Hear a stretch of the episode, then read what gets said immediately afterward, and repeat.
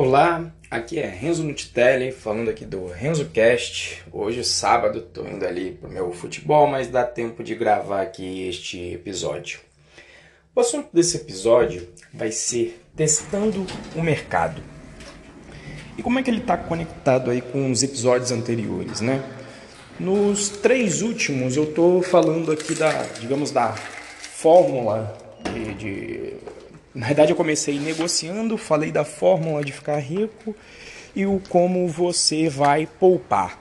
Então, se você já está fazendo tudo isso, significa que você está controlando aí os seus gastos, controlando também quanto dinheiro você tem, você já está com um colchão financeiro aí de pelo menos seis meses, né? E já entendeu qual é o, esse joguinho, então, essa brincadeira aí de ficar rico. Mas e aí, o que, que a gente faz a partir de então? Porque você fez tudo isso para se colocar na posição de dizer não nas negociações. Né? Esse, lembre-se que esse era o, o, primeiro mote de negociação lá do, do, do, do terceiro episódio aqui a, a, atrás, né? Há três episódios atrás, quando eu comecei a falar de negociação. E aí você fez isso tudo para se colocar nessa posição de dizer não e para que tudo isso, né? Na minha opinião, para você começar com a primeira forma de aumentar os seus ganhos. E se você é técnico, eu já disse que a pessoa técnica tem um viés de pensar em, em custo, né? É, é, aliás, pensar em, em valor, em preço através de custo. Então, essa técnica é mais, digamos, é a mais direta, na minha opinião, e funcionou para mim. Para quem existem duas técnicas aí que a gente vai ver com essa negociação, mas eu vou falar da primeira que é a mais simples, que tem muito a ver com quem está acostumado a ser técnico e pensar no custo na hora de na hora de cobrar, né? Na hora de pensar em preço, tá? Só que vai ser o custo de uma maneira diferente tá?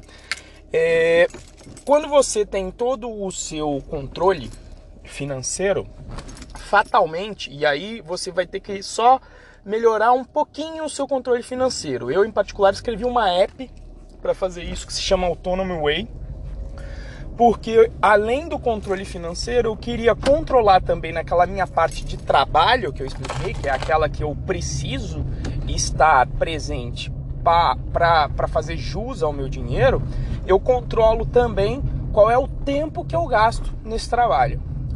E qual que é o sentido disso? É para eu chegar num valor hora atrelado ao meu trabalho, ou seja, quanto eu faço por hora. Isso, em particular, é muito útil, é, principalmente se você, por exemplo, você trabalha no regime de, de lei trabalhista e de repente você quer fazer uma transição para PJ, para você conseguir comparar os valores. Porque no regime de lei trabalhista, para você conseguir efetivamente calcular o valor hora, você vai ter que, que, que, calcular um ano inteiro praticamente, né? Porque quando você é CLT, você tem o 13 terceiro que você só recebe no fim do ano, e aí esse valor você teria que diluir pelo ano inteiro. Você tem o FGTS, que apesar de não ter liquidez, é, é de certa forma um dinheiro que é, é quase seu, né? Mas na verdade é do governo e alguma hora ele deixa você mexer, mas você pode contabilizar isso no teu valor hora também, se fizer sentido para você. E você tem que descontar do tempo todo desse ano o teu mês de férias, né? Então perceba que o teu valor hora não é simplesmente pegar o teu salário e dividir pelas Vamos supor que você trabalhe aí as, as 40 horas por semana, então dividir por 160 horas por mês. Não é essa a conta, né?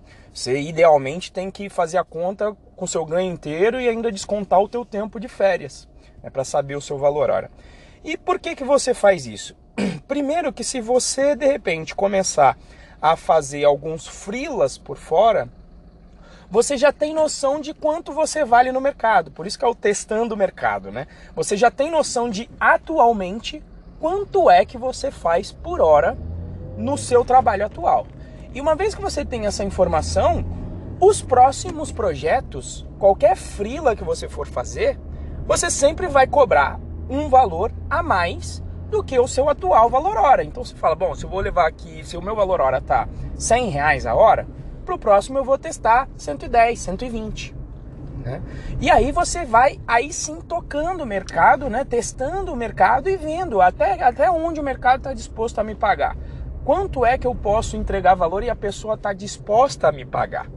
Né? Então você vai testando lado a lado. E vamos supor que não é com frila. Você você é um colaborador de uma empresa e você não, não gosta de fazer frila, porque, enfim, fazer frila toma. É, é te exige outras habilidades de negociação, etc. E você gosta de ser colaborador.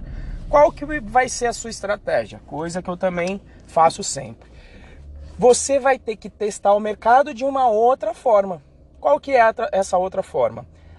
Aplicando para processos seletivos sempre. E por que, que você vai fazer isso? Primeiro que você vai medir fora da sua empresa, será que tem alguém disposto a te pagar mais? Essa é a primeira razão. A segunda é que fazendo o processo seletivo também você mede como está a sua empregabilidade. Ou seja, o, o, quanto se você precisar sair ou de repente até for demitido por uma razão qualquer, essas coisas podem acontecer, principalmente se você não, não estiver ligado na saúde financeira da empresa que você está atualmente, você já, já vai estar ali se testando no mercado e você já sabe que você vai arrumar um emprego com relativa facilidade ou não. Você já vai medir isso e você já vai estar em contato com as pessoas. E mais do que isso, você vai estar testando a sua habilidade de negociação no momento que é o mais importante para a definição do teu rendimento como colaborador. A hora que você tem mais vantagem na negociação como colaborador é na primeira negociação. Por que na primeira negociação? Porque é, é, difícil. Veja o histórico de empresas de aumento. É difícil assim alguém que vai ter um aumento absurdo a todo momento, estando já dentro de uma empresa. Agora, na primeira negociação, você pode negociar diversos fatores, sabe? E depois eu, eu posso até aprofundar, depois até pretendo, fica aqui para outro podcast, outro episódio, falar aí o de negociação salarial, essa primeira negociação. Mas por enquanto o foco não é nesse. Mas o importante é que dá para você negociar vários fatores nessa negociação salarial. O valor em si, você pode negociar não trabalhar 40 horas, trabalhar menos, porque se você já está de olho no valor hora, de repente você pode ganhar a mesma coisa e trabalhar menos, o que significa que você está ganhando um valor hora maior, né? E você vai poder negociar benefícios, sei lá, uma férias maiores, sei lá, um plano de saúde melhor. Você pode negociar diversos fatores e a melhor hora de negociar na hora que você está entrando numa empresa. E tudo isso porque se você tem o seu colchão financeiro e você está testando o mercado dessa forma, fazendo os processos seletivos, quando você for negociar um salário, você também já vai estar numa posição mais confortável de dizer não. Você vai lá, vai negociar e depois eu vou mencionar outra forma em outro episódio, no próximo o episódio que seria o, o entrega o entrega de valor, tá? Que é outra forma de cobrar, mas fazendo isso daqui já te ajuda a na hora até de negociar um salário na tua empresa atual, você ficar mais confortável para dizer não. Porque você já tem um colchão financeiro de seis meses, você já testou o mercado e, e viu que beleza, você está empregável e até você lá, você poderia ganhar 40% a mais em outra empresa.